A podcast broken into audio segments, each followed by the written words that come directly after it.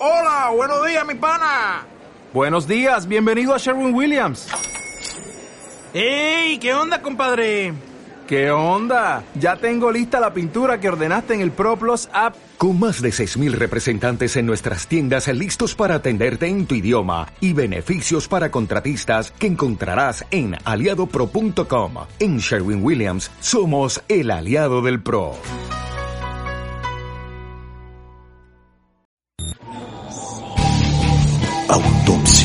La psique. Bienvenidos. Hola, ¿qué tal amigos de Autopsia de la Psique? Buenas noches, bienvenidos. Y hoy otra vez estamos aquí los cuatro jinetes del apocalipsis. Omar, muy buenas noches. Ánimo, Juan Machitek, muy, muy, muy buenas noches. Un verdadero placer, un gusto, yo diría cuasi cuántico, orgásmico, el poder compartir mesa, micrófonos y demás cosas y menesteres que hay aquí encima con todos ustedes y con aquellos que nos están escuchando desde cualquier medio digital, electrónico o lo que sea parecido que tengan en sus casas. Gracias por recibirnos y yo creo que el programa de hoy va a estar ad hoc a las fiestas super caca cucu. Así es, amigo Chitek, muy buenas noches. Juanma, Anima, Omar, amigos de Autopsia, bienvenidos sean a su medianamente gustado podcast semanal Autopsia de la Psique. Y pues nada, ¿no? Bastante contento de estar en nuestro penúltimo podcast del año. Así es. Amigo Juanma, muy buenas noches. ¿Qué tal? ¿Cómo están? Buenas noches, bienvenidos mis estimadísimos autopsios. Un gusto que estén aquí con nosotros otra vez eh, en, un, en una emisión más o en una grabación más de estos podcasts que hacemos para ustedes. Espero que lo disfruten mucho. Hoy vamos a hablar de, de un tema pues interesante. Eh, ya habíamos hablado de algo muy similar en alguna época anterior, no sé si hace dos años, una cosa así, tres Ajá, años. Sí. Eh, pero bueno, hoy vamos a platicar de algo eh, que ha pasado a través de los años, desde hace muchísimos años, y que estoy seguro que les va a interesar muchísimo. Así es que bienvenidos. ¿Cómo podrías ponerle el tema? Como desgracias, este... Yo creo que desgracias navideñas o, o desgracias, yo lo, lo pondría más como desgracias de la época navideña, porque no, no todas las Holiday las que vamos- Tragedies. Sí, exacto. Desgracias decembrinas. ¿no? Ándale, como También. decembrinas, porque no todo de lo que vamos a hablar pasó en Navidad per se. Más bien en las, en las fiestas navideñas, ¿no? en las fiestas navideñas, que, que literalmente son tragedias en las que hubo de alguna manera eh, personas muertas o desaparecidas, en, en prácticamente todas de las que vamos a platicar hoy. Eh, y justamente todo esto sucede en épocas de, de diciembre, ¿no?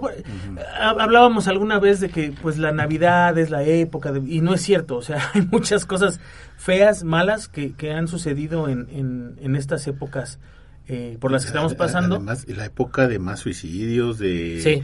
de cosas que viene mucha gente con la depresión. Fíjate que ahora estuve escuchando que a raíz de la pandemia, las navidades que llevamos de pandemia han sido de las más difíciles para mucha gente. Sí. Mucha gente perdió familiares. Mucha gente perdió familia y entonces eso Y se eso convierte es en algo feo. ¿sí? Bastante terrible. Que hay gente O- que incluso termina odiando la Navidad. Yo, por yo creo que esa sería como la primera tragedia de la lista, ¿no? Si lo vemos Sí. desde esa perspectiva, eh, el perder gente o el perder familiares en estas En fechas. épocas cercanas. En ¿no? épocas Sobre todo, pues, cercanas. Sí. toda esa fecha. Sí, Ahora es. imagínate, eh, digo, yo conozco y, y hay casos muy cercanos de eh, amigos, amigas, que además no solo han perdido gente en estas fechas, sino que además es su cumpleaños en estas fechas, ¿no? Sí. Ya sea el 23, el 24, el 12, el 9, el 10, ta, ta, ta, ta. O sea, en diciembre conozco mucha gente que cumple años y que además en esas fechas justamente les han tocado tragedias que dices, puta, o sea... Luego- y luego preguntas por qué la gente no quiere celebrar o por qué no tiene como ese entusiasmo. Pues es que es totalmente entendible, ¿no? O sea, Sí. ¿qué, qué- ganas vas a tener de celebrar Sí, no una festividad si ya no están las personas que amas o si ya no están... Hay gente que perdió su familia entera, ¿no? Además, yo le agregaría, sí, sí, yo le agregaría otro aspecto de que venimos de dos años de encierro, o en si tú quieres entre comillas, o dos años que fueron difíciles para todos, y como que la gente, y lo vimos desde el principio de año, está extasiada por salir a la calle a festejar algo, ¿no? Pero, ¿sabes? Eso es un lo- problema. Lo vimos en Corea, lo vimos en Güey, pues ahorita de no, no te vayas lejos, el brote de influenza que ha habido, Está las nuevas cañón. variantes de COVID. Sí. O O sea, sea, Sí, vamos eh, por la hemos- sexta ola de COVID con la... No, ya empezó, No, ya empezó, No, por eso estamos en la sexta. Bueno, estamos en la sexta ola. a la sí, sexta. y estamos con la variante de SARS-CoV-2, eh, como la 16. la Hellhound, ¿no? La Hellhound y no me acuerdo qué otra, que ya están aquí en México muy fuertes. Pero bien dijiste algo, la influenza, que es una, es una enfermedad que está matando más gente hoy Que el mismo COVID. Mm, No, las está muy cañón. Era lo que yo les decía cuando Está muy esto, ¿se cañón. Bueno, Sí, o sea, que- está que- matando más gente la influenza, pero acuérdate que está llevándose a mucha gente que tuvo muchos eh, Problemas problemas de COVID, sí. de, de- de problemas de COVID antes, ¿no? Sí, bueno, mi hijo acaba de salir de la influenza. Qué bueno, y Y que le dio este, terrible. Le dio durisísimo, Sí. pero él tuvo COVID. Entonces, eh, para él, el hecho de haber tenido COVID y ahora influenza, la influenza le pegó como dos influenzas, o sea, Sí, sí, es algo muy feo. Por, por eso es importante que la gente siga cuidando. Pero hablando de esas épocas eh, decembrinas justamente y todo lo que sucede, creo como bien dice Omar, esa es una de las primeras tragedias y tan cercana como que la estamos viviendo hoy mismo. Sí. Eh, y no solamente en México, ¿no? O sea, en, en todo el mundo prácticamente estamos viviendo un- una, una, no sé cómo decirlo, pero es una guerra contra, contra las bacterias, contra, eh, una, contra una epidemia, una pandemia que, que Una guerra biológica. una guerra biológica que, que no hemos podido ni siquiera eh, eh, solventar en un porcentaje mínimo. Solventar, ni siquiera dimensionar. No, no, no. Sabes, mira, yo, yo algo coincido mucho con algo que dijo Shiteko eh, en la, la ocasión que nos dijo de los números, que hablaba él de, lo- de la gente que moría por, por COVID y de la gente que estaba muriendo o que había muerto por, por este eh, esta gripa estacional, ¿no? Sí, Este, la influenza. influenza. Y que los números son extraorbitantemente más grandes en la influenza. Lo que pasa es que la influenza lleva más tiempo eh, dando Así y, y ha matado muchísima más gente, pero en un tiempo más prolongado. Sí, hablamos de casi 12 años de Exacto. estadísticas. contra este, dos años, contra dos tres años, de, Sí, de claro, pandemia, claro. ¿no? Ajá. Entonces, eso sí creo que, que no es que el COVID sea menos preocupante que, que la, la pandemia que está, o lo que está pasando ahorita, este, pero sí, sí mata más rápido, ¿no? Sí, claro. Ahora, la- las variantes que tenemos hoy son menos, y lo voy a decir entre comillas, por favor, no lo tomen como tal. No eres Gatel. no, no, no, no, y qué bueno, porque ese Sí. güey sabe menos que yo. Ajá. Este, bueno, quién sabe, ¿no? A lo mejor estoy presumiendo mucho. Pero son, son menos letales Ajá. en personas que no han tenido el contagio. Pero son muy letales en personas que, que tuvieron el contagio y que quedaron lastimadas de alguna forma o que tienen algún Ah, tipo de, decadencia, ¿no? De, en su cuerpo.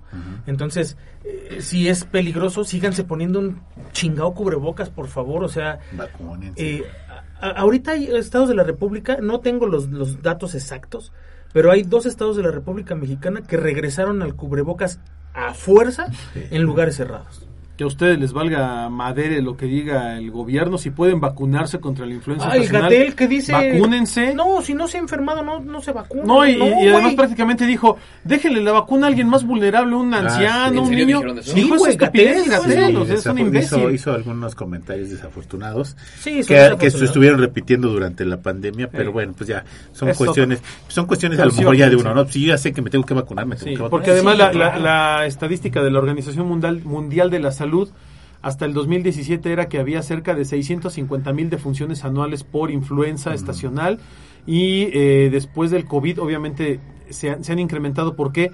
Porque mucha gente dejó de vacunarse por influenza. eh, mucha gente se, No hay, descuidó, caso de México no hay, luego no no hay la casi vacunas. Yo me tengo que Y- vacunar, no estoy sí, es un vacunado tema. y ya, y ya viene... Claro, y viene yo tengo, fuerte. yo ya tengo la influenza. No, todavía. no. Pero me iba a apoyar. Sí, o sea, es que tenemos que, porque... Claro, e incluso la puedes, eh, no es cara, incluso en, en hospitales o en clínicas particulares te cuesta cerca de 300, No, 400 en cualquier, pesos. en cualquier, Cualquier- parte de hospital o Te la cualquier de sector poner de salud, de sí, forma te la ponen así, te la ponen de forma Pero si no la encuentras porque de repente dicen es que no hay, no Ahorita hay. y sí traen- hay. Sí, ahorita dicen, sí hay. no, ahorita aprovechen y háganlo. Cuando estén escuchando este podcast todavía pueden hacerlo. Pero bueno, el punto es que eh, la influenza estacional en, tem- en temporada decembrina, sobre todo que son épocas de frío, este, mata a cientos de miles de personas en todo el mundo. Y esto desde el 2000, desde que apareció el- en el 2008 la influencia, la influenza H1, la influencia es otra. Le- le La le hiciste H1N1. como la maestra Sí, es este, el Bester Bester Gordillo. La Es, es- influencia. es para homenajearla. Muy La influencia, la H1N1, desde la entonces eh, tenemos una estadística de cerca de 19 millones de contagios, o sea, es una cosa brutal, como decía Juanma, ¿no? Además- Pero sí es un periodo de tiempo más prolongado que el Los del- del meses COVID. fríos generalmente son ese tipo de, de cuestiones, correcto. ¿no? Yo como Y desde- hace dos semanas. Hace Sí, dos semanas. Y, ta- y es, antes de esto de la influenza, antes del COVID, pues había sido la gripa española y de- antes de eso había sido otra, así. como- Sí, pero la- siempre en este periodo. Los cuadros gripales. tiempo, así, el- este, este periodo de tiempo es crucial para, para mucha gente. ¿no? Bueno, Sí. pues siguiente, porque estamos hablando de tragedias navideñas. La- eh, ya, este ya lo platicamos en un podcast. Es el Santa Asesino del año 2008. Pero este es más reciente porque había otro Santa que del que hablamos, de hecho, no, no, me- no recuerdo el nombre. Pero este Santa se metió en la ropa metralletas y pistolas Sí. y armas y así fue a matar gente con esa con ese armamento. Este del que estamos hablando no llevaba eso, llevaba un regalo. Ajá. O sea, él llevaba un regalo este para casa de su novia, ¿no, Omar? Que era iba para Sí, allá. el- la idea, eh, la, la- la intención de esto era La asesinar. era- Sí, la idea que él tenía era asesinar a su expareja, a sus hijos, a sus suegros, bueno, ex suegros y a él mismo. Eh, y lo hizo en un tiroteo. Llegó a su casa supuestamente con un regalo y luego le prendió fuego a la casa con un lanzallamas. ¿no? Después de hacer todo esto, decidió quitarse la vida. Eh, hay un podcast completo que le, que le dedicamos a esta historia del Santa Asesino. Si lo quieren buscar, la verdad valdría mucho la pena porque ahí abordamos de forma muy específica toda la Este- este- historia este punto. de este de este Santa Claus asesino, ¿no? Y les platicaba yo de otro que hubo eh, entre el año 2010 y el año 2017, que fue un Santa Claus eh, que mató a, a ocho personas en distintas temporadas, no, no necesariamente en, en, en este, En Navidad. en Navidad, sino en, eh, en, en un periodo de siete años.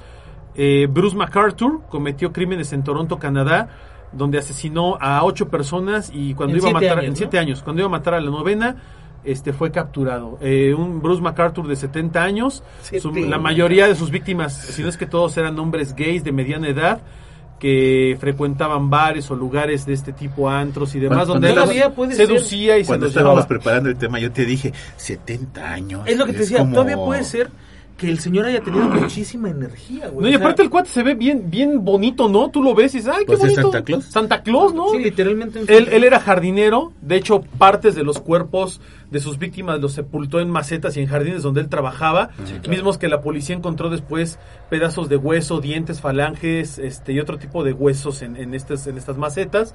Eh, y en épocas decembrinas se disfrazaba de Santa Claus y trabajaba como Santa Claus en centros Que tú comerciales. hacías la referencia cuando estábamos preparando el tema de, de cómo se verían las macetas, así como las de zombie. Sí, contra- las de- Plantas contra zombies, ¿no? Decías. con la manita de afuera. Sí. Ah, Ya estás bien apagado, Chite. ¿Qué te pasó, amigo? Nada, nada. ¿Te No, regañaron perdón, o qué? No, no, no, ya, perdón. ¿Quién te regañó? ¿El productor? El productor. ¿Te dijo que- Me que- dijo de cosas horribles. ¿Te ofendió, amiguito? Es que así son los productores hoy en día, muy agresivos. Sí, muy violentos, muy violentos. Pero bueno, estos Santa Clauses asesinos, eh, las víctimas de, de- de este que les comentaba, de MacArthur, pues no son precisamente en la Navidad, pero se relaciona con que él Y- y se vestía de. Santa Claus, ¿no? Más bien lo agarraron o, o terminó su carrera delictiva vestido de Santa Claus porque él era como un asesino serial y cometía sus, sus asesinatos en diferentes épocas. O sea, no siempre estaba vestido de Santa Claus. No, le tocó en la referencia fechas. es que ahora es como que eso llamó la atención fue precisamente que estaba Así vestido es. de Santa Claus. Y ahí fue donde lo, lo agandallaron. Pero bueno, eh, volviendo a las, a las tragedias navideñas que estábamos ya comentando, eh, pues después de esta, de esta muerte, de estas muertes terribles, pues yo creo que podemos seguir con la lista, ¿no? Porque hay, hay varias que se pueden comentar aquí. Es correcto, correcto. Échale, échale, la verdad es que yo estaba pensando en la, la matanza de Acteal que se llevó Hijo en Chiapas madre, en cara. 1997. Porque ¿alguien, alguien me puede contextualizar. O sea, Claro. tengo en la cabeza la matanza de Acteal, sé lo que pasó, pero ¿cuál era el contexto? O sea, ¿por, por qué sucede todo esto? Pues mira, el contexto mexicano en el estado de Chiapas en ese momento era un contexto bastante belicoso, por así decirlo. Pues era un de- estado rojo, de mucha violento, ineste- inest- inestabilidad corrupción, política. estaba en auge el movimiento del Zapatista. Ejército Zapatista Eso, de Liberación eso, Nacional. eso tuvo mucho ¿Pero el también que ver. zapatista estaba en ese estado? Sí, Claro, Chiapas, que- de hecho, sí, claro. Chiapas era el que tenía mayor auge. Había- Acuérdate, Había- acuérdate había que la base, la base del, del ejército zapatista era San Cristóbal de las Casas sí. Chiapas, justamente. No, y además Y los- eran poquitos, ¿no? O sea, Sí. como que había partes en donde el ejército no podía entrar, la policía menos, había grupos paramilitares, estaban los zapatistas y entonces como que era una bomba de tiempo que iba a terminar en cualquier momento, ¿no? Además hay que recordar que en Chiapas está la interminable guerra por los terrenos y por los territorios. Es un estado muy rico en ese Así sentido. es. Pues esta- estaba la, la disputa por el uranio, porque encontraron yacimientos de uranio y de algunos otros metales raros Sí, claro. que son muy, muy costosos. Y hubo mucha intervención incluso de países extranjeros que establecieron intereses en Chiapas y que financiaban el, el- el movimiento zapatista, ¿no? Pero bueno, llegamos a 1997, diciembre. ¿Qué pasa en 1997, Chitec? Pues mira, la verdad es que estuvo bastante cruento. Un grupo de paramilitares entraron a una iglesia y asesinaron a más de 45 indígenas de la etnia Tzotziles. de los Tzotziles. Pues a, a sangre fría, ¿no? Esto Estaban- dice la versión oficial. El, eso fue el 22 de diciembre, dos días antes. Ahora, hay que recordar que esto, como dice, pues dice Omar y lo dice muy claro y eso me, me- me- me queda en la cabeza. Lo pone entre comillas.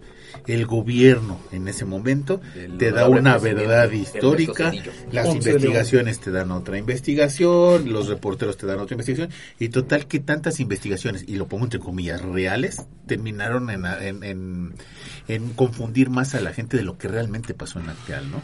Pero hasta donde yo entiendo, la versión que sacaron las, las investigaciones al final fue que había sido un grupo militar, no Paramilitar. paramilitar. No, bueno, es lo que dicen la- los datos oficiales. No, porque inclusive, porque inclusive se, se metieron a la cárcel responsables del ejército. güey. Sí. O sea, sí hubo detenidos del ejército que fueron encarcelados. Sin embargo, hasta ahorita, o sea, hasta la fecha, todo ese movimiento de Acteal eh, no ha generado un culpable directo. O sea, hay responsables de lo que se organizó, pero no hay una cabeza No, que lo ordenó. no, o sea, eso no se ha encontrado ni, ni han No, dicho nada. nunca ha caído un, un autor intelectual, nunca cayó un responsable directo, indirecto. O sea, como tal, no se hizo justicia en ese tema, ¿eh? Y, No. y se quedó muy al aire. Y desgraciadamente una muerte de un grupo de, de indígenas que estaban en una iglesia rezando y, y en misa, muy contentos, muy felices. Y este... Y, Y pues se da, se da esta masacre el 22 de diciembre del 97, ¿no? Así es, y volvemos a lo mismo. Siempre las, las, la- las, como que las zonas más vulnerables o las personas más vulnerables que económicamente o a lo mejor activamente no tienen todo, son los que siempre se usan para ese tipo de cuestiones, ¿no? Generalmente, fíjate, eh, cuando son este tipo de ajustes de algún Ajá. tipo de cuenta, porque esto no pasa por porque No, sí, o no, sea, no, no, no, esto es no de- sucede porque un día un grupo de personas dice vamos a matar a la No, gente que está no, en la no, iglesia, eso no no Hay- sucede. Y hay como un camino recorrido. Siempre siempre hay un motivo detrás. Ajá. El problema es encontrar ese motivo, Bueno, y fíjate, fíjate que, fíjate que ahorita que lo comentas, eh, en el Congo belga, en el año 2008, el famosísimo ejército de resistencia del Señor esperó a que cientos de fieles eh, de feligreses ingresaran a una iglesia para tomar misa de Navidad, entre los cuales había hombres, mujeres y niños, y Sí. empezaron a masacrar a toda la gente, atacaron algunas aldeas y acabaron prácticamente con la vida de 400 personas en el Congo. 400 Ah, sí. El ejército de resistencia del señor en 2008. Ahorita que comentabas que los ejércitos de este tipo, los movimientos militares, o bueno, bélicos de este tipo, hacen masacres, pues son masacres planificadas, ¿no? Sí. Porque ya esperaban que esta gente fuera en esa Con fecha una misa, y ventaja. y, y sabían lo que iban a hacer. ¿Y para qué los matan como siempre? Pues no se sabe porque únicamente pidieron provocan nada. terror. Nunca pidieron nada. O sea, solamente derrocar gobiernos, intereses políticos, económicos y demás. Pero el chiste es sembrar el terror, ¿no? Que, que, bueno, una de las cosas que, que son muy importantes a nivel sociopolítico es que si tú como, como equipo o como grupo paramilitar o como grupo de choque o como grupo opositor realizas una masacre en algún lugar, desestabilizas al gobierno desde la raíz. O Claro, sea, esa es la idea. eh, Es, es eh, desde la seguridad pública, la economía Sí. del lugar, todo, todo se Cuando no le da certidumbre a la, a la gente, Claro. eso pasa, eso suele Pero además, suceder. digo, y aquí yo le pregunto, eh, profesor Cerebrón, a Shitek, a nivel- Cerebrón. No, y es en serio, es una pregunta muy seria, amigo. Eh, un, un movimiento, por ejemplo, como, como el del ejército zapatista, eh, una masacre como la de Actal, eh, sí, sí generan una desestabilidad a nivel macroeconómico, económico de un país, de manera inmediata o, o- o a mediano plazo. Macroeconómica diría que no. O sea... No, no, está bien, amigo, muchas gracias. Yo, yo, yo creo que más que... O sea, si, si tú me preguntas mi opinión en relación a este caso en específico, a la matanza de Actal, Ujú. creo que más bien fue por todo el ruido, el ruido que se había económicamente hablando por la devaluación del peso, Eso. toda esta parte de los ladrones de cuello blanco que se mencionan, por ejemplo, del sexenio anterior. Pero, ¿no? pero Nuestro- entonces es al revés. Chup- mm, O sea, esto sucedió no para desestabilizar la moneda, sino sucedió porque la moneda se ¿Has desestabilizó. escuchado de estas famosas cortinas de humo? Sí, o sea, como Sí, para... o eso sea, es eh, para- es, por ejemplo, recuerdo muchísimo que cuando hubo esta eh, había un, un fenómeno muy curioso en las noticias de ese entonces. ¿Recuerdan cuando salió Chupacabra? Sí. Eh, Todo el, el relajo político, social, económico que teníamos en México. Creo que va más que nada enfocado para esto. Creo, no recuerdo quién de ustedes lo había mencionado. Cada movimiento social lleva un proceso, por lo menos en México, de 100 años. La independencia, la revolución. Hicimos un Este podcast con eso, ¿no? 2010 tocaba un movimiento social, Así ¿no? es. Un movimiento social muy fuerte. El tema es que seguimos muy controlados por el gobierno. O sea, es lo que yo les decía en- en- cuando estábamos hablando del podcast, preparando el tema. Eh, no tenemos que separarnos en relación a clases sociales, etnias, religiones y demás. Si nos unimos como pueblo, creo que podremos tener una mejor calidad de vida, exigir a nuestros gobernantes y demás, pero no es el tema del, del- del podcast. O sea, pero creo que va más enfocado en una cortina de humo. Realmente el gobierno o las noticias no salen porque tengamos periodistas objetivos y veraces. No, eso me queda Salen bastante porque, claro. Porque son las salir. noticias que, Que tienen que salir. en la agenda, tal cual. Ahora, a- a- algo que sí, y creo yo, no soy economista, no tengo la, la educación que tienes tú en ese aspecto. Eh, No tengo si tanto, te- amigo, no tengo tanto. No, pero con la poca que tengas me chingas, o Ah, sea, bueno. yo no tengo nada. Pero si hay algo que, que aprendí yo, por ejemplo, en la carrera, es que cualquier movimiento como el zapatista, por ejemplo, desestabiliza económicamente a un país por el simple hecho de que ahuyenta la inversión. Eh, y estoy hablando en, en- en macroeconomía a lo mejor, ¿no? O sea, yo sé que no hubo a lo mejor una repercusión tan grande en cuestión de si, si, si había inversión o no había, pero se tiene que bara- abaratar ciertos procesos porque México no está estable en muchas cosas, ¿no? O porque hay un grupo paramilitar importante. Acuérdate que, por ejemplo, el TLC fue en el 94. ¿Sí? Entonces, estábamos a tres años de que se dio todo este movimiento, de tener un tratado que nos abría las puertas económicamente. Y ya entrabas eh, con un déficit de una productos. crisis fuerte. Entrábamos con un déficit de una crisis donde nuestra moneda se había devaluado tres ceros. Entonces, no sé si es justamente esto lo que estaba causando este, este fenómeno de crisis. Más bien yo creo que era, pues sí, tal cual, o sea, una excusa para justificar todo lo que habían saqueado nuestros anteriores Ahora, yo siento también que se utilizó el terror para acabar con un movimiento. O Es sea, que, es eh, el de el de haber matar. Y, y- y si te sigues reuniendo, te va a pasar lo mismo, ¿eh?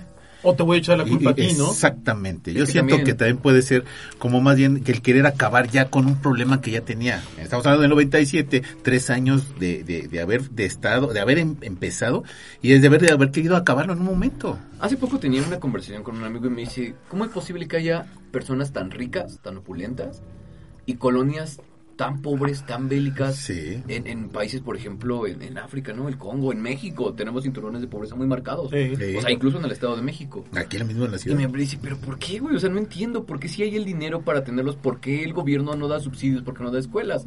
Le digo, mira, es que todo es parte de este, par- este gobierno expansionista, ¿no? De, de ciertas, pues sí, o sea, que las que conquistan colonias, ¿no? Sí, Inglaterra, España, Estados Unidos. Sí, mientras menos organizado esté el pueblo, mientras menos letrado, mientras más conflictos bélicos tenga y, conflictos internos sociales, es mucho más fácil dominarlos. Es mucho más fácil comprarlos, es mucho más fácil abaratar su mano de obra si quieres. Decían por ahí alguna vez eh, algunos analistas decían es que el- al, al pueblo, eh, o sea, en ese aspecto hablando de ese tipo de, de, de poblaciones y de zonas marginales, decían es que al gobierno no le interesa a esa gente, no al contrario. Al gobierno le interesa tanto que los mantiene así, o sea, invierten muchos recursos, invierten mucho tiempo y muchos muchas horas de planificación para mantener a los pueblos como están, Así es. para establecer un control de clases, de razas, de etnias, depende de, De la todo. región, de religiones y de todo, ¿no? Bueno. y eso, bueno, eso Estamos 2023 y todavía no se esclarece esto. Exactamente lo que te iba a decir justamente, ¿no? Pero mira- la masacre del Congo, este, la Vamos a masacre de pasarnos algo Acteal, más etcétera, de etcétera, la ¿no? madre naturaleza, ¿no? Porque son de las peores, ¿no? Las de Sí, la madre hecho, sí. naturaleza son de O sea, las tú que estás hablando han de tocado. cuántas personas. Pues de- de- estamos hablando de que ¿Acteal? fueron Acteal 47, 47, 48 ajá. y, el, y el Congo 400. 400, ok. Si te digo que fueron 35 mil personas, Madre Santísima de Guadalupe, ¿qué fue eso? fue un terremoto en la Navidad de 1939 en Turquía. Uf. ¿Cuántas Ah, personas, güey? sí. 35 mil y chingos de edificios dañados. Ay, ¿cómo se llama? ¿Cómo se 35,000 llama? el- ¿De cuánto ¿cómo se fue el-? De, de hecho, bueno, fueron seis sismos seguidos. No mames. Seis sismos que arrastraron el norte del país. Y seguido de eso, una tormenta de nieve fuertísimo. Por- ¿En qué Ah, país dices? En Turquía. Turquía. Y todo esto en la Navidad. O sea, estás hablando que no, no, no- no tengo el dato exacto, pero pues échale, seis, seis que fueron Fíjate por que Turquía tiene, tiene como esa ambivalencia, te voy a decir, que, que ese Turquía que quiere participar en, en- en la cultura occidental y como que el Turquía que todavía quiere mantener su su, su, su, su Su cultura, cultura. este de, Su de Medio. Oriente, su el Islam, y De ese hecho, tipo de muchos cuestiones. pensaban que era un castigo divino. Y, y, y fíjate que eso, eso, como que te diré, o sea, sí pudiera haber sido en Navidad, pero a lo mejor por, por la, porque ya sé dónde está ese poblado. Ese poblado está más pegado hacia Afganistán, hacia, hacia, hacia los países de, de Medio Oriente, ese, ese pedacito de, de- de ciudad que, que es el del, del famoso terremoto. Y, y te lo apuesto que no estaban celebrando la Navidad. No, estaban celebrando otra cosa, o sea, totalmente. Totalmente estaban celebrando otra cosa, pero es importante mencionar esto, o sea, en estas épocas decembrinas, por lo menos para la cultura del Oriente, es súper relevante, o sea, creo que hay dos fechas importantes para nosotros, Ajá. además de las dos de, de, de la, de la época decembrina, que es Navidad y Año Nuevo, pero creo que son las épocas más, más relevantes para cualquier cultura, ¿no? O sea, sin contar el Día de la Independencia, sin contar los... Fíjate que los ¿Cómo se llaman los? les, estos? les, les, eh, obe- obedeciendo eso que decías, ahorita estaba buscando, yo, yo dirigí el doblaje de una película turca Mm. que se llama Tácticas de Amor, que es una, una película, haz de cuenta que es eh, básicamente la, la misma versión de cómo perder a un hombre en 10 días, Ajá. pero versión turca. Pensé que era como la canción de Lucerito en Tácticas de Guerra. No, eso es otra. Tácticas de guerra. Pero, pero déjame decirte algo que a mí me dio mucho, me, me llamó mucho la atención muy poderosamente. Eh, la película es una película muy rosa, una comedia romántica rosa, está graciosita y todo el rollo, pero es un exceso de opulencia lo que te muestran en esa película, occidentalizado. El, el- los dos protagonistas, una es una chica que tiene una... Trabaja para una empresa de publicidad muy grande, eh, una empresa de moda, me parece algo así, y tiene un blog que se llama Tácticas de Amor, donde habla de cómo enamorar a los hombres. Pero tú ves las oficinas, no, o sea, cualquier oficina de México se queda estúpida al lado de esos, ¿no? Oficinas con canchas de básquetbol adentro, con spas, con albercas, este, gente llegando en, en Lamborghinis, en Ferraris, o sea, una cosa brutal. Pero era cine como de Bollywood, güey. No, no, no, es cine, Ah, es que a mí me es encanta el cine cine de alto Bollywood, nivel turco, o sea, cine bien hecho tipo Hollywood, con mucha producción gringa. Y a lo que voy es, el otro chavo, el que es el, el otro protagonista, pues vive en una super, él, él es publicista, vive en una mansión que dices, no jodas, pero te muestran la cara de Turquía opulenta, donde tienen fiestas, todos, las, todos los fines de semana, fiestas de cientos de personas a la orilla del mar, restaurantes de, de cinco estrellas Michelin. Dices, güey, yo pensé que Turquía era como más, estaba como más jodida. Más mesurado, ¿no? Más mesurado o era más conservador. No, ahí te enseñan una occidentalización bestial de, de una cultura que ya se volvió este muy opulenta y, y aparte lo presumen, ¿no? Es- yo, digo, yo digo una película porque es lo que ellos muestran, es la cara que ellos muestran al mundo. Y este. Y así es, o sea, es bestial. y- y ahorita el, el- el mundo de las telenovelas turcas es el que está dominando el mercado. Mi mamá, pero- mi pero- mamá fue raptada por una de esas No, novelas. pero, pero hay un, hay ¿Una una- novela hay un- turca? Sí, hay aspecto que yo he visto en las novelas turcas que nunca jamás se besan. Jamás se besan. Ah, sí, no me he dado cuenta, amigo. Nunca se besan. ¿Por qué andas viendo esas cosas? Porque se me hace raro porque si un cuate está cortejando a una mujer y la mujer ya cede a los encantos, pues mínimo un besito. Nada. Mínimo. Bueno, en la película, esta, esta película la pueden ver en Netflix, así se llama Tácticas de Amor. Ok. Este, y sí se besuquean y todo, y tienen escenas eh, sabrosonas. Este, Sabrosonas. y, y además, hay otra cosa que me impactó. La película es en serio, creo que está en 8K, o sea, es una cosa bestial. La, la calidad de, de cinematografía que tienen. O sea, es para presumirte el equipo técnico que llevan, es para presumirte las locaciones, para presumirte el vestuario, las modelos, los chavos todos son guapos, todas son guapas. Ese- esa es la cara que quiere mostrar Turquía hoy en día al Sí. mundo. De, vean, somos más grandes que, que ustedes. Somos orientales. somos orientales, este, o de Medio Oriente, pero somos más que ustedes. O sea, quieren demostrar eso, ¿no? Y bueno, Sí, claro. esa era la idea. Mira, ¿qué te parece si nos vamos con el ciclón Tracy? Digo, yo sé que Australia tiene un Uy. chorro de desgracias de entrada a los. Es que, güey, Sí, la es cierto. mamba negra La mamba negra de es una de Australia. las víboras, creo que la número uno de veneno en Sí. el mundo. No hay otra está más en Australia. ¿no? No, según yo es la No, mamba. la negra. mamba, la Sí, la mamba Black negra. Mamba es la peor de La las mamba serpientes. negra, diría Megamente. Pero bueno, este, el tiburón blanco. el tiburón blanco está en las... en Las medusas estas que también Australia. son- Ah, las, las medusas. medusas. que son, ajá, de los animales más venenosos del Eh. mundo. Las arañas más grandes se encuentran en Los- Australia. Los- Cocodrilos. Los murciélagos más grandes se encuentran en Australia. Sí. Los cocodrilos de agua salada también se encuentran en De, Australia. de hecho, de Los hecho cuando, canguros. cuando- los canguros que te pueden meter un hipervergazo y te reinician el Windows. Cuando tú vas a Australia, este, te notifican de todo esto y te hacen firmar un disclaimer de que ¿Sabes que en Australia Si vas a- llueven arañas? sí, claro, hay una región donde las arañas van volando porque Bueno, se las lleva el viento y Co- como detalle al miles las de arañas. arañas. así van colonizando lugares. Lanzan su tela al aire y se dejan llevar. Sí. Algunos tipos de arañas, no todas. no todas. Sí. Estas australianas son Y además es más factible que en Australia te mueras por mordida de un tiburón blanco, una mordida de un cocodrilo Sí. o por una patada de un canguro. Es correcto. Eso, es, eso es este. Bueno, ¿qué pero pasó? ¿qué pasó en ¿Qué Australia pasó? entonces? Ah, pues una Ah, cosa sumado a todo chistosa. esto, ¿qué les Digo, pasó a los todo- australianos? hemos hablado acerca de desastres naturales horribles como terremotos, pero también existen ciclones. Y bueno, Uh. la noche buena de 1974 se vio asustada por una lluvia bastante tranquila. Había empezado, como ya sabes, esta llovizna y se terminó tornando en una tormenta tropical. No es cierto, en un ciclón que dejó a más de 40 mil personas sin vivienda y 72 muertos. Obviamente esto, pues, en comparación con el terremoto, con las matanzas, 72 muertos no es tan grave para haber perdido 40 mil personas Es afectadas, muchísimo, ¿no? pero pues creo que fue un saldo medianamente aceptable. Pues yo, yo creo que porque la, la, la población de Australia está muy dispersa. O sea, Sí, hay habitantes cada- sí, cada 10 kilómetros, ¿no? Sí. O sea, eso es cierto. Lo que, lo que vemos en Los Simpsons es verdad, ¿no? Déjale, voy a hablar al otro y tarda seis horas en ir a hablarle al otro, al qué- vecino, ¿no? en qué sentido gira el, el retrato de su vecino. Sí, claro. Exactamente. Y sale. Tres horas, cuatro horas después, ¿no? Eso es cierto.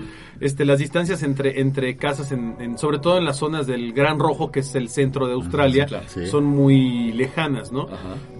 Y este tipo de fenómenos tengo entendido que en Australia no son además tan comunes, ¿no? O sea, sí hay tornados y todo esto, pero un ciclón de esta magnitud es, es raro que lo encuentres y todavía más raro que le toque una zona poblada donde pues hace una, una, desa- una, una debacle. Y luego todavía más raro en Navidad. En Navidad, ¿no? Porque sí les pegó en Navidad, ¿no? Sí, claro, en la Nochebuena fue. Qué gacho. El 24.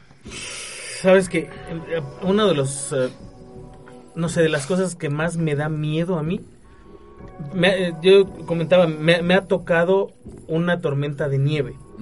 Me ha tocado una depresión tropical en Acapulco y se siente del nabo. A mí me tocó una tormenta tropical en Cancún. Son feas. Son horribles porque Si me hasta acuerdo... con una tromba uno se espanta. No, me acuerdo Sí. mucho de eso que pasaron tocando, que cerráramos ventanas. Todas las ventanas las empezaron a poner tablas. Yo estaba creo que que en pusieras un una quinto, cruz en la puerta. piso.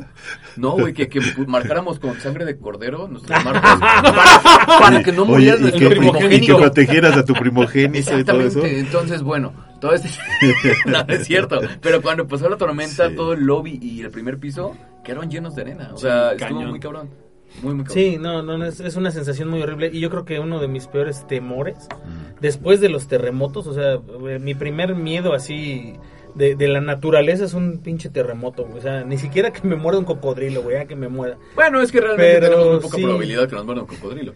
Saludos a nuestros amigos de Tabasco, No, ellos no. sabe, no. También en Puerto Vallarta hay un Puerto montón Vallarta de montón. Sí, pero cocodrilos. ¿cuándo vas a Puerto Vallarta? O sea, es más fácil que te muerda un perro a que te muerda un cocodrilo Pues, viviendo en sí. CDMX. Sí, bueno, estadísticamente o que te mate una, una manada de perros aquí en, Oh. el Cerro de la No, Estrella. no, espérame, no, no te vayas lejos. Eso, eso es muy cierto. Mis papás tienen negocio en Chiconcuac. Ajá. Ujú. Entonces, dentro de, de- de los pueblos de, de, pues, alrededor, los vecinos empezaron con esta tendencia de alimentar perros callejeros. Entonces los perros callejeros proliferaron. Hicieron una manada Se y hicieron una jauría de perros y andaban atacando a niños y a viejitos.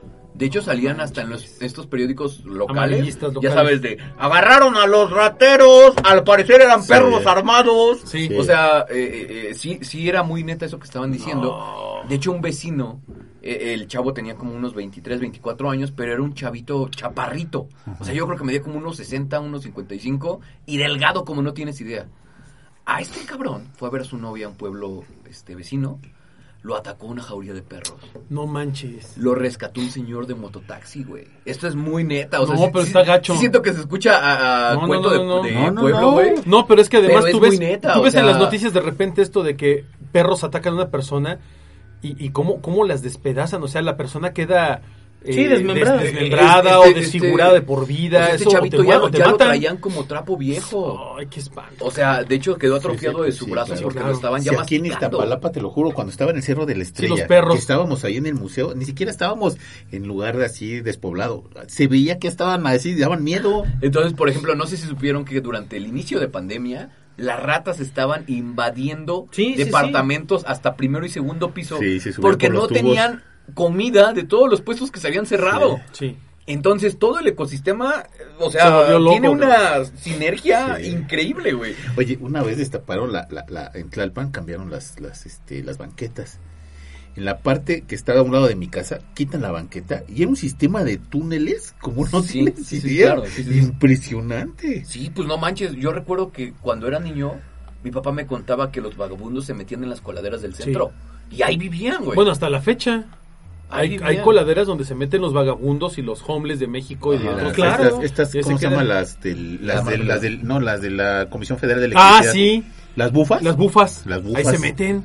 No sé qué es una bufa, güey. Es una, es una, Como una terminal especie de eléctrica exclusa. grande.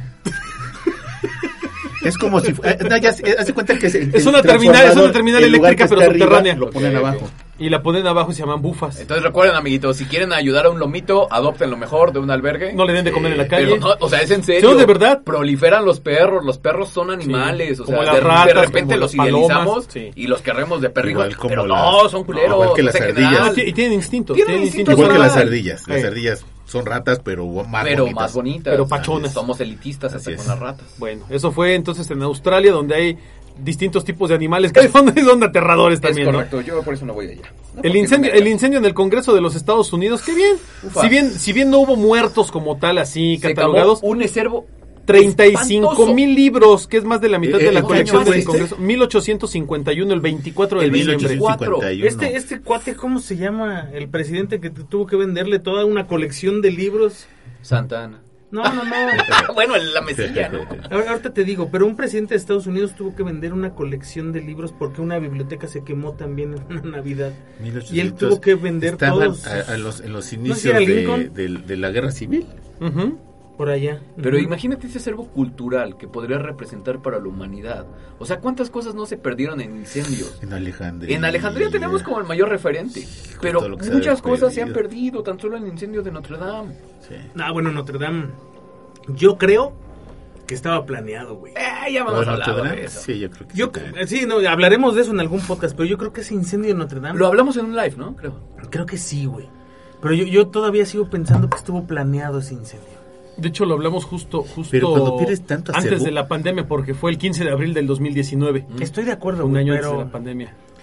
no sé, o sea, es, y no es como... porque me preocupe, pero ves cuando se encienden los archivos del Vaticano, pues, o sea, no hay acceso a todos los archivos, pero se quema gran parte de la historia, ¿no? Sí, sí, no no sé, o sea, yo siento que de alguna forma, este, hubo alguna intencionalidad específica detrás de eso. No, no fue de, sí, quema el maldito La, lugar. ¿no? la O gran sea, mayoría de tragedias de ese estilo, o sea, son lugares protegidos. No sé si en ese entonces. Pero hoy en día, cuando tienes un acervo tan grande, regularmente está resguardado por muchos, muchos medios. Por ejemplo, yo lo veo en los productos que se tienen. Los productos están almacenados bajo cierta temperatura, tienen estándar mínimo- mínimos de calidad. Entonces, imagínate este tipo de cuidados para un acervo tan grande. No, hoy en día todo está digitalizado. Claro, todo no, y está además, o sea, pero no No, y sé. todo está No, no asegurado, todo. todo. está... Muchas o sea, veces- muchas cosas. Eh, En el caso de Notre Dame, eh, es, es, digo, es una, es una tragedia a nivel este histórico, mundial, porque eso es un, es un símbolo de una claro, ciudad, claro, de, un- de claro. una historia de Patrimonio. muchos siglos, es un patrimonio de la humanidad. Pero el, el hecho de el hecho de que se incendie Notre Dame eh, realmente no, no generó ningún beneficio para nadie. O sea, a Bueno. nivel, a nivel, a ni- no, bueno, a nivel observable.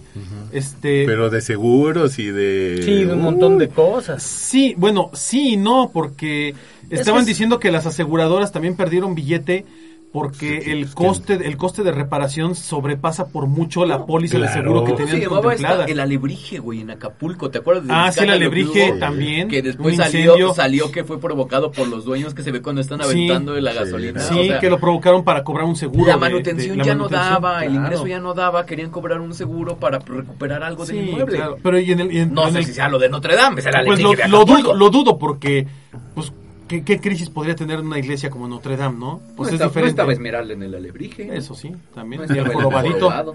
Quasimodo. Pero bueno, volviendo al punto, eh, Tú habías mencionado lo del KKK, ¿no? el- Sí. el- es, es lo que te iba a decir En justamente, hablando de 1800 iglesias. En 1867, después de la que termina la, la, la guerra civil. La guerra civil de los Estados Unidos. seis veteranos de Estados Unidos dicen, vamos a continuar con esto porque esto no puede ser posible. Los Estados Unidos, la parte sur, estaban acostumbrados al esclavismo, al racismo, ese tipo de cuestiones que los tenían muy caracterizados. Claro. Y el 24 precisamente de diciembre de, 1900 de 1867 surge el Ku Klux Klan. Cortesía de los sureños. Pues cortesía de los sureños. Fíjate Sí. que suena, suena feo, pero sí hay una segregación de clases en esa época muy densa. Pues hoy, hoy Y más en Texas. Sí, entre el sur y el norte. con los redneck, ¿no? Los rednecks, Ajá. que digo, suena día, feo, pero hoy hoy en día, bueno, ya es como una es como una ofensa, ¿no? Decirle a alguien redneck. No, pero son los Pero son, extremistas estos son los blancos. extremistas blancos Sí. como los skinheads, como Sí, los sí. nazis, como este tipo Sí, de son grupos. extremistas. El Ku Klux Klan es un grupo ultra extremista Pero que además no inicia con la idea de, de- de matar o de masacrar gente de color. No, negros, no, sino no. a cualquier minoría. Cualquier minoría, ¿no? Que se les pusiera Y hay que recordar Sí. que, que Texas en ese tiempo también está extremadamente poblado de mexicanos, Sí. de, de gente de color que Sí. estaba recién liberada, y lo pongo entre comillas, claro. porque nunca les dieron una libertad como tal. Y este Somos y- esclavos del sistema, anima, nadie es libre. y había- Solamente nos pusieron sí, nómina. sí, te- sí les comenté del, del- del letrero nómina. ese que alguna Sí. vez vi en un museo que decía no dogs, no negros y no mexican. Dices, ay, cabrón, pega, ¿no? Pues acuérdate que los, a los, en Estados Unidos los, los este, baños estaban divididos, ¿no? Entre baños para blancos y negros. Este, El autobús no podía el autobús no podía adelante subir si adelante, negro. había asientos para No negros. y no, todo lo- y no, No todos los camiones. Y esto en la guerra No, no, de no, no, había camiones estaba. especiales. Eh, estamos hablando de los años 60. Todo el escándalo que hubo, por ejemplo, en la guerra de Años Vietnam, 50, el años movimiento 60. de las panteras negras, Sí. o sea, sus, sus estos, ¿cómo Todavía se los llaman? puños Malcolm. X. Ajá, este, Malcolm X, pero, o sea, la- las, el pliego petitorio es cómo mandan a soldados negros a morir por un país que los odia. Exactamente. Sí. Y además Entonces- eran grupitos, así, un batalloncito que mandaban exprofesamente Sí, A morir, Claro, sí, a porque morir. eran a morir. Sí, eran grupos kamikazes casi, casi. Así es. Sí, está, está, está muy Pero, pero el, el Ku Klux Klan hasta la fecha es un movimiento, este, eh, pues anti, antiminorías que sigue vigente. O Sigue sea, vigente, Sigue vigente. ya. los nazis siguen vigentes, güey. No, claro. Ah, pero claro. por ejemplo, en el caso del Ku Klux Klan, creo que la mitad del Ku Klux Klan ya tiene sus, ¿qué será? Sus normas vigentes para Sí, estar. son como una, eh, son como una um, especie de do- como una especie de dogma, una especie de religión casi Sí, casi, ¿no? sí, claro. Son un grupo ya este al que ya caen en la legalidad, Sí. ya no hacen este tipo de, de Bueno. quemar a personas. De Solamente como teoría. comentario del calce, ¿vieron el película de Forrest Gump? sí, Sí, como no. claro. Cuando su mamá le dice que el general Nate, eh, ¿cómo se llama? Natal Bedford Forrest. Bet- Bedford estaba, estaba relacionado directamente y que iniciaron un grupo para Un salir grupo. a montar con caballos. Era justamente Era, era el iniciador del Ku Klux del Klan. Ku Klux Klan. Exactamente. Bueno, pero también habíamos hablado de la tragedia, yo creo que una de las más significativas en esta temporada, y era la del tsunami, ¿no, amigo? Fíjate que el tsunami de Indonesia, Oh, es del cual ya se están madre, ah, se han cumplido ya ya varios años de esta, traje- esta tragedia. 19, ¿no? Ujú. Eh, 18, perdón. 18. Justamente eh, hablábamos. Parece que fue ayer. Es que, ¿sabes qué? Todavía ves, hasta la fecha siguen surgiendo videos de, de la tragedia de cuando empieza el tsunami. Las fotos son brutales. O sea, ¿han visto las fotos fotos? y videos, no, no, no manches, las Sí, fotos es están horribles. es Las vi hace rato, bueno, en la Te mañana dan que estaba güey. No manches, se ven los cuerpos como si fueran... Sí, flotando ahí en... O sea, ¿sabes qué parece? Parece lodo. Sí. Pero cuando ves a las personas, Son son, personas, sus espaldas, sí. son sus glúteos, son sus piernas, Sí, son sus sí. brazos. Su O sea, cabello. se ve, se ve, se ve brutal, He güey, o visto sea, fotografías de un tsunami que pasó en Japón hace... Sí. pues sí, hace algunos años. Pues después de Pues el de la tragedia de Fukushima. Y llegó, y llegó casi a la mitad de Japón, creo, entró muchísimo ese, ese tsunami. Y de verdad las, las imágenes son realmente tristes. Que de y hecho, fíjate, fíjate que yo sé, yo sé que no tiene relación en las fechas, pero el de Fukushima de Japón eh, es, es incluso más impactante en el aspecto eh, material. Porque Sí, ves cómo porque se lleva una menos- casa hubo menos muertos, obviamente, que en el de Indonesia, porque además estás hablando de que eh, Japón es un país que está muy, muy culturizado en el nivel de prevención de desastres Tanto de de este tipo. terremotos, Tanto los maremotos, todo, es todo. o ¿Escuchado sea, sus alertas? No, es brutal. No Y tienen una alerta para cada Oye, cosa, y ¿no? da- y sí da La oyes miedo, en todo en sí, toda la sí, isla sí. lo escuchas. o sea, Pero aparte tienen alertas para tsunamis, para bombardeos, para este incendios, para eh, ma- maremotos, para temblores. O sea, tienen alertas distintas para ¿Te cada y acuerdas, la de gente Goyo, sabe cómo ¿Te acuerdas de reaccionar. Goyo, el japonés que luego venía aquí a un programa de lucha libre? Sí, sí, sí. Un día estaba hablando yo por teléfono con él y suena una alarma. Uy, Dice, me tengo que ir Que ir. porque este es de maremoto. ¡Ah! su- Digo, de tsunami, de perdón. tsunami. Dices, ay, cómo, y córrele. Sí, no, Digo, no, pues vete, cabrón, pues, ¿qué, me- qué estás platicando? Pero bueno, ¿eh? lo que decíamos, ¿no? El, el, el tsunami de Japón visualmente es peor porque además hay más evidencia Sí. eh, en video. Hay, hay escenas donde se ve cómo arrasan pueblos, así se lleva todas las casas, edificios, coches, todo así entero, ¿no? Se lo, lo desintegra. Pero el de Indonesia, a nivel de, de- de víctimas eh, fatales, Ah, que estamos hablando de más de 300 mil muertos en un evento Ya que es catastrófico a nivel histórico, es uno de los peores eventos en Ahora, la historia tú de la dices humanidad. Indonesia, pero ¿sabes cuántas islas desaparecieron con toda su Ah, población? sí, claro, se, se borraron por infinidad de islas, sí. o sea, infinidad de gente que ni siquiera está contabilizada. no, nada. Y había y había incluso eh, familias de el, el tema es que esa zona era una zona muy eh, importante a nivel turístico, entonces había gente de todo el mundo. Este, era una temporada pues más o menos importante a nivel vacacional porque es diciembre, mucha gente iba a pasar las navidades y las festividades allá y les cae la voladora con este terrible tsunami que, que arrasa con, pues, con una... Y tuve las fotos de satélite Sí. del antes y el después, híjoles, como dice Shiteke, es, es espantoso, ¿eh? Oye, ¿Qué, qué nos, Que creo que esa es una de las peores tragedias en la historia, no de la humanidad, no de la Navidad, sino de la humanidad, ¿eh? qué, nos, ¿Qué nos irá a deparar el año que viene? El que sigue, el que sigue. O sea, Y te para eso pones vamos a... a sacar la teoría, la, el podcast de The Economist. Sí, vamos a- vamos a hay que hablar de- evaluarlo, ¿no? En el último del año hablaremos de, de The Economist, pero... oye, oye, Haremos un resumen de este año. un paréntesis grande. Yo ¿De también pondría en esa tragedia así enorme, lo de Chernobyl, ¿eh? A ver, una tragedia más. A ver, ¿pero fue en Chernobyl. diciembre? Bueno, tienes No. razón. Tienes toda, tienes toda la boca ra- llena de razón. No, me, me yo- fui con la, creo- con, la- con la inercia de, de las desastres. La del tren que habías comentado. La ¿por qué no del tren, yo creo que esa... Es que hay una de un tren Ahí que te va a la mí me- voladora. échale, a mí me, llamó mucho la atención. El expreso de Tangi Guay en la Ah, Nochebuena del Guay. Tienes toda 53. la razón. Eh, 17 vagones, 18. pasajeros que, que iban de Ahora te Wellington hasta Auckland en Nueva Zelanda. Había un puente que enlazaba este, una zona del tren que se fue deteriorando con... La con- foto se ve como de maderita. Con un ¿no? lago. Con Había- un lago abajo. Sí, y, y el, y el flujo del agua fue deteriorando esta parte. Eh, Pero estamos hablando del mismo. ¿Por sí, qué? sí, Sí. sí, sí. El, el conductor del tren decide pasar por ahí, aun cuando sabía que había un riesgo de, de que el tren pudiese descarrilar por una falla en el soporte Pero de las vías. lo triste es que se dio cuenta que no iba a pasar No, y quiso frenar. quiso frenar y ya no pudo. O sea, Papá siguió, se descarrila este tren, dejando 150 muertos y 55 personas desaparecidas en una tragedia que también en plena Nochebuena se presenta en 10 de la noche, por ahí, sí, sí, una ¿no? cosa Una cosa espantosa. imagínate de noche, Nochebuena, todos los servicios de emergencia están lejanos, todo el mundo está cenando en su casa, están tomando la copa, están tranquilos, pues ni siquiera hay quien vaya a auxiliarlos, ¿no? Ni mucho menos. O sea, No. en lo que te enteras que hubo una tragedia, puta, pues Fíjate, ya. el problema es que seis de los vagones, el, el- el tren aproximadamente tenía entre 18 y 20 vagones por ahí. Pero seis vagones son los que se van al agua. Sí. Y en esos seis vagones la muere gente. la mitad de la gente que iba en todo el tren, güey. Incluidos muchísimos niños también, ¿no? Sí, claro. Y desaparecen 50 cuerpos más que Omar decía algo bien interesante. O sea, cuerpos desaparecidos son cuerpos muertos, Ajá. o sea, son gente muerta. Sí, claro. Que también se suma esa, esa cantidad. No es que hayan cambiado de residencia. Sí, no, es que, ¿sabes Es que qué? no los encuentran. Sí, así es. Hay no mucha, identifican los cadáveres. Hay ¿no? mucha gente, y esto, porque luego dicen, eh, es que ¿por qué los tratan como desaparecidos?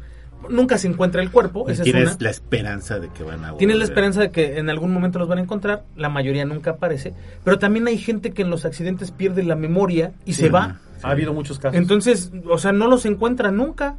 Pero la- las personas realmente no murieron, sino se fueron. Sí, se perdieron. Perdieron a- a la memoria en ese momento o, o no sé, vete a es saber qué pasó. el ¿no? menos de los casos. ¿eh? O Sí, sea, es men- son muy, pocos cantidad, casos, muy, pocos casos. Es. Pero llega a suceder, Claro. ¿no? Eh, por eso utilizan esos términos de perdido en acción o, o, este personas desaparecidas, etcétera, porque son gente que nunca encuentran un cuerpo Claro. para relacionarlo. ¿no?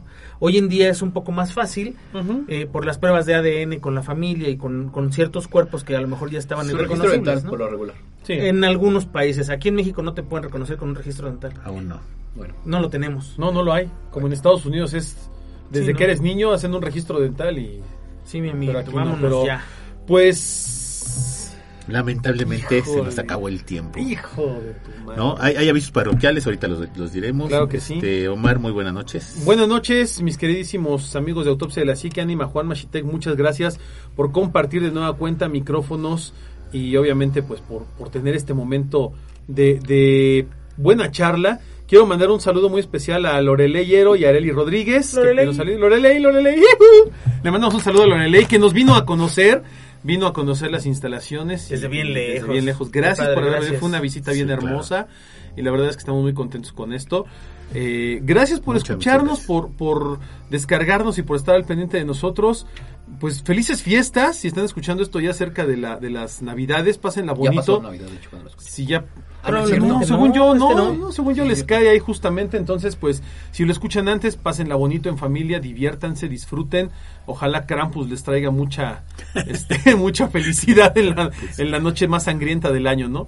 Eh, un abrazo, pásenla bonito y no me queda más que desear que tengan aterradoras fiestas. Así es, amigo Shitek, muy buenas noches. Anima, Juanma, Omar, amiguitos autopsios, muchísimas gracias por acompañarnos en este podcast. Esperamos que la hayan gustado. Y pues bueno, no me queda más que desearles una muy feliz Navidad. Y ya.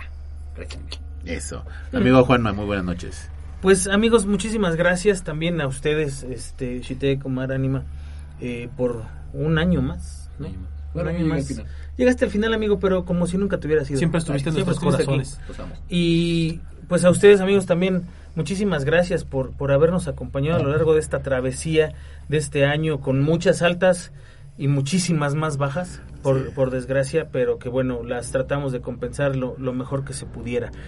Eh, creo que el, el aviso parroquial más importante de esta eh, ocasión, de esta sesión, lo repetiremos en la siguiente también, pero bueno, para que toda la gente que, que nos escuche esté enterada, de que eh, a partir del 2023 el formato de autopsia, bueno, no el formato, sino más No, bien el formato va a ser el mismo. el formato es el mismo, pero la periodicidad y la publicación va a ser un poco distinta. Eh, vamos a seguir teniendo el podcast eh, general, este Semanal. tipo de podcast semanal todos los jueves eh, para todos ustedes. Para los Patreons vamos a tener otro tipo de contenido un poco más, Bueno, no pro, Pero diría yo, más clavado. más morboso y más clavado porque este Más Vamos, Es vamos que- a desmenuzar mucho más algunas hay cosas. muchas cosas Más a fondo. que nosotros Que no hemos hablado por la censura. Y en el Patreon eso nos, nos permite el Patreon brincar esa parte eh, de la censura de, de las plataformas y poder publicar contenido con mucho más detalle hablado de cosas que hemos platicado que no hemos llegado tan lejos, ¿no? Esto siempre trataremos de tener en cuenta, este, por supuesto, a los escuchas y de no, no exceder un, un, un límite que nos tenemos que autoponer, claro.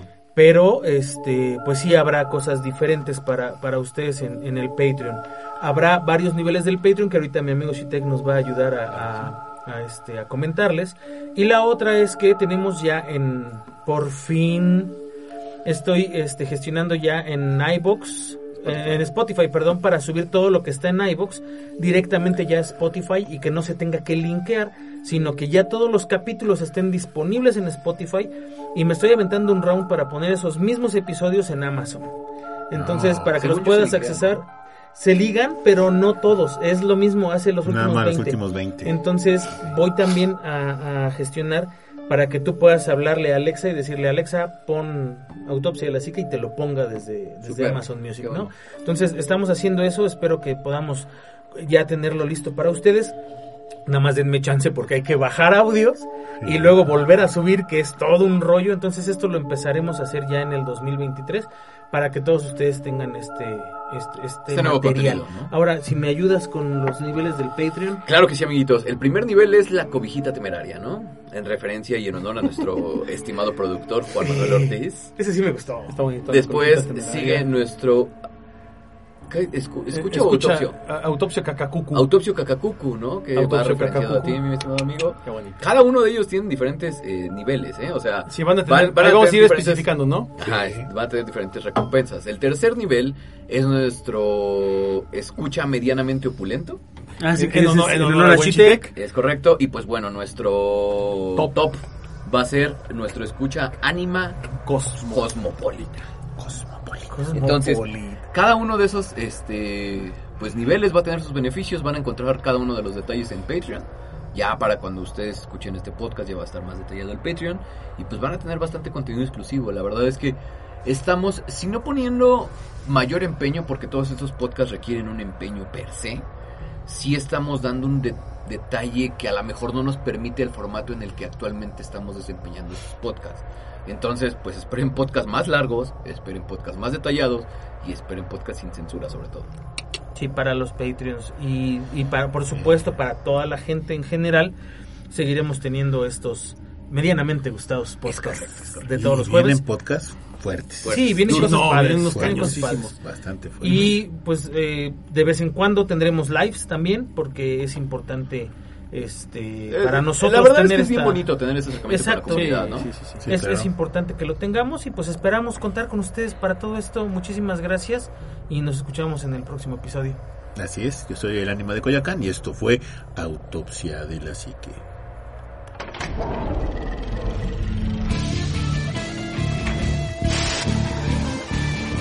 Autopsia de la psique.